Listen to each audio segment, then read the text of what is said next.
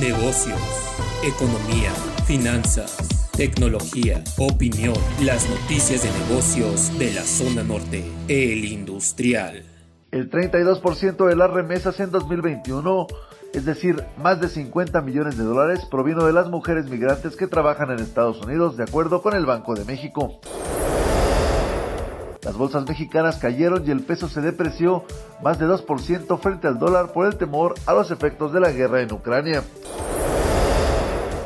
Analistas prevén que la inflación general repunte en febrero a 7.2% y que para todo el año sea de 4.88%, mientras que el Producto Interno Bruto crecería solo 2%.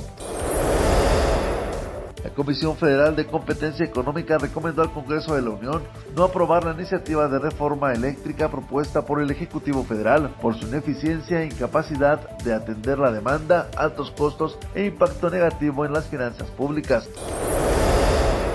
Rusia anunció tregua para la evacuación de civiles en Kiev y otras ciudades. Alexander Novak, viceprimer ministro ruso, amagó con cortar el suministro de gas a Europa en represalia por la decisión de Alemania de bloquear operaciones del gasoducto Nord Stream 2. En cuanto a la cuarta ola de COVID en México, reportó ayer 42 fallecidos y 1.682 nuevos contagios.